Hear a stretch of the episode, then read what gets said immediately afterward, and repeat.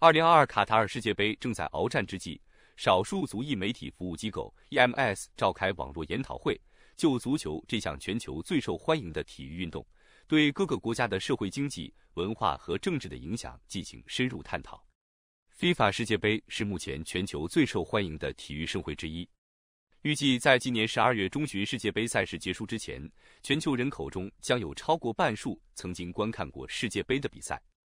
足球运动是起始于民间的街头体育运动，没有很高的门槛，具有很强的亲民性，强调团队精神，让足球成为大众的运动，具有很高的普及率。与会嘉宾 Henry c r a b e n d e r 是一名阿根廷乌拉圭记者，自1980年以来一直居住在洛杉矶。他分析了足球运动的特性。Soccer is a sport that is very easy to play. You don't require any special ability of being too tall. too strong, to uh, to you know you can be a small person, you can be a big person, and you can play well.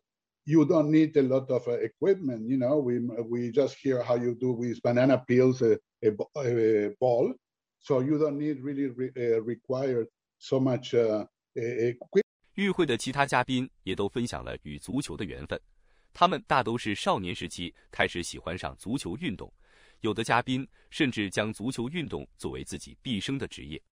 Charles Unchain 是洛杉矶一家移民杂志的 CEO，他曾作为南非足球队的一员参加了1994年在美国举行的第十五届世界杯，也正是源于足球运动，他来到了美国。